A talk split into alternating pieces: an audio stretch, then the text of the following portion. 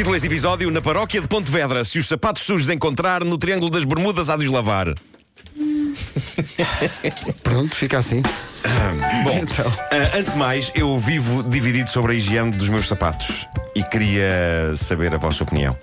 Ah, como é que vocês lidam com os vossos sapatos? Há, há um dia em que eu pego nos meus ténis ou sapatilhas, ou lá como queiram chamar-lhes, e aquilo vai tudo para dentro da máquina de lavar e sai de lá branquinho e a brilhar. Mas por outro lado, há quem defenda que o ténis quer-se encardido e usado, que há uma certa mística no ar usado e gasto. Eu acho que depende Essa- muito do estilo da pessoa. Exatamente. Eu gosto Sim. muito deles lavadinhos. Sim. Vasco, tu gostas de tudo lavadinho. Estamos a falar de, desculpa. Dos ténis. Sim. eh, Isto encaminhava-se para uma tragédia. por exemplo, Sim, sim. Mas desviámos mesmo assim. Desviámos, foi por a tempo, exemplo, foi a tempo. no nosso tempo de liceu, também tem a ver Sim. com a idade. Sim. No nosso tempo de liceu havia uma regra fundamental do liceu. Que o o ténis não podia ir branco. Os All-Star brancos Claro. não se lavam. Sim. E, e não só Hoje isso, em como dia- quando alguém aparecia com, com um sapato completamente novinho e branco. Pisa, tudo a pisa, pisar e- pisa, e- pisa. e- Dizia-se e- e- e- estrear, É não era isso, Estrear, exatamente. Sim, Hoje sim, em sim. dia, Sim. já temos 30 e muitos, 40 anos. Eu acho que Sim. a nossa abordagem já pode ser um bocadinho diferente, até porque o nosso estilo também é um bocadinho diferente. Claro, deixem-me olhar para os meus. Exato. Velhos, mas Bom, limpos. eh, Eu acho que é por aí. isto, Velhos, mas limpos. Vou, sou eu na terceira idade. Claro, claro. Agora a famosa marca Gucci veio pôr um ponto final nesta questão. Eles acabam de ditar que o ar porcalhão é o ar certo. Oi? Agude-se! A Goose pôs à venda uma nova linha de sapatilhas que, apesar de novinhas em folha, vêm da fábrica com ar porco e encardido. É o visual delas que é mesmo assim. Procurem. Gucci Dirty Shoes. Mas é só o aspecto, porque no fundo estão lavadinhos, não é? Sim, sim, mas é Pronto. tudo, tudo com ar encardido. Preço mil euros. Obrigado e bom dia. Eu não Mil pretendo, euros? gastar, não pretendo gastar mil euros nos sapatos, mas fico feliz pelos meus estarem num nível Gucci de encardido. Será que estes ténis da Gucci vêm, para além do ar encardido, com essência de chulé? Essência de chulé. Se é para parecer porco, é para parecer porco. Ou Vamos lá chulé. justificar os mil euros com tudo a que temos direito. Ah, mas vejam, eh, Gucci Dirty Shoes, se calhar conseguem encontrar. Dirty Sneakers. Ah, bom, o prémio, no papel, a ideia parecia boa da manhã. Vai para um homem da Flórida chamado Reza Balucci. Ele lançou-se naquilo que achava ele ia ser uma empreitada histórica. Reparem nisto, a ideia dele era. Isto é incrível. Ele ia lançar-se ao mar em Miami. Numa roda de hamster insuflável gigante. Epá, mas epá, tantas perguntas. Peraí, peraí. É que isso é a ideia de Marco. É uma ideia que o Marco poderia É, ter. sem dúvida que é. Sim. Ah, Mas qual é que era o objetivo do homem? O objetivo dele era ir a andar naquilo Em taca, Miami? taca, taca, taca, taca, pelo mar fora até ao Triângulo das Bermudas. ah, ok. A famosa, Sabes- sabes a a famosa distância zona não? lendária. Sabes a distância? Ah, não fiz a pesquisa que devia. Então, então, então, então está bem. não Então, mas aqui, assim mas- faz sentido. Ah, É Miami, o Triângulo das Bermudas é aquela famosa zona lendária conhecida pelas histórias de aviões e barcos que presumivelmente desaparecem ali sem deixar eh, rasto. Bom, o que é que acontece? O homem saiu de Miami e, passados uns quilómetros, mas muito poucos, o homem já estava em pânico e sem saber para onde ir. E acabou por ser salvo pela guarda costeira numa missão cara: 144 mil dólares em dinheiro dos contribuintes para um capricho falhado de um homem. É que o, desculpa, Eh, o Triângulo das Bermudas começa logo na costa de Miami.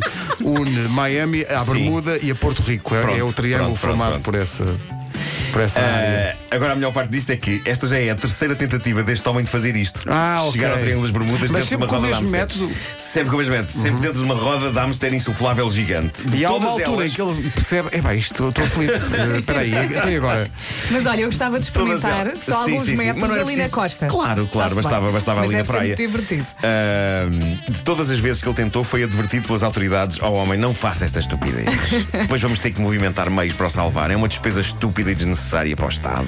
Mas qualquer, o homem é de gancho e pela terceira vez tentou, falhou e obrigou um pequeno exército de pessoas e meios a mobilizar-se para o salvar. A primeira vez que ele tentou isto foi em outubro de 2014. Nessa altura, o que aconteceu? Deixou cair o GPS ao mar É pá, realmente, tudo preparado, tudo. ah, e perdeu. A sorte não está do lado E dele. perdeu. Lá tiveram que ir buscar o homem. Segunda tentativa, em abril do ano passado. Levanta-se uma ventania e ele perdeu o controle da roda de hamster.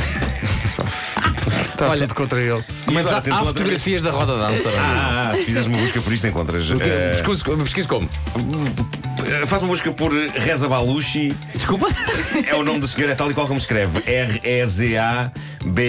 R-E-Z-A-B-A-L-U-C-H-I. Reza Baluchi. Reza Baluchi Bubble, está Ah, aqui. Sim.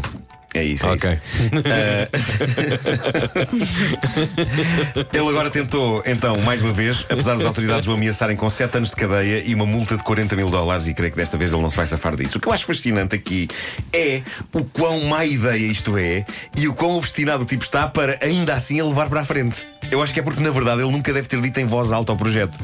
Porque se é uma pessoa que diga, ora bem, eu agora vou ao Triângulo das Bermudas dentro de uma rodinha de Amster insuflável, ainda a frase não acabou, ele já está a dizer, espera, é estúpido, vou antes comer um snack.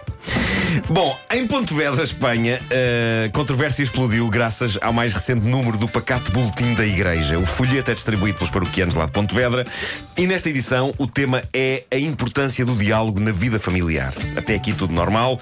Na primeira página do boletim vem uma fotografia de um casal, um homem e uma mulher com ar que já não têm paciência um para o outro, sentados um ao lado do outro, ela a olhar para, ele a olhar para cima, ela de braços cruzados. Mas é, é certo que há ali qualquer coisa. Eles não parecem ser o tipo de modelo fotográfico que esperaríamos ver no boletim religioso de uma paróquia, porque ele tem um ar de matulão musculado, ela tem um decote e um tamanho de vestido não habituais em publicações de paróquias. Até que alguém descobriu onde é que os dois padres, diretores do boletim, foram buscar a imagem. Aquele rapaz e aquela rapariga na capa do boletim da Igreja de Pontevedra são nada mais nada menos que os atores porno Johnny Sins e Jaden James. Naquilo que parece ser uma imagem retirada a um dos seus filmes. Obviamente a, uma cena anterior às cenas quentes, não é? Claro.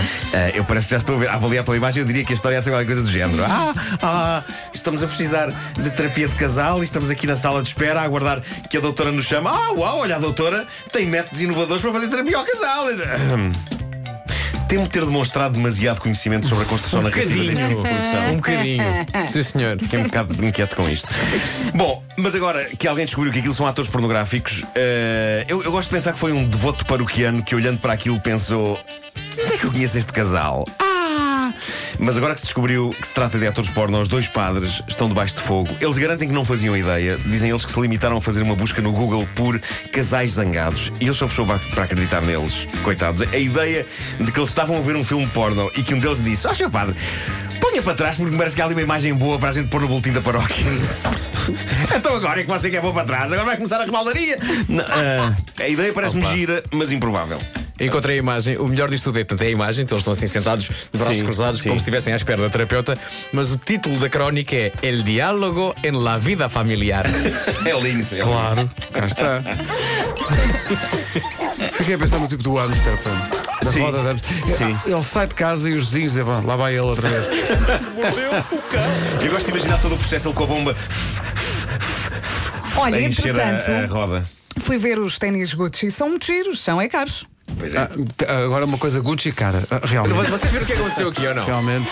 Houve três temas nesta na, na, na edição do cão. Todos vocês Eu destaquei o, o lado porno. Tu foste à roda de Amster e a Vera foi aos ténis Gucci. Isto é, ah, ah, Cada um do local. aquilo que quer, não É é? Há de tudo para todos. Foi muito, muito bem conjugado tudo isto.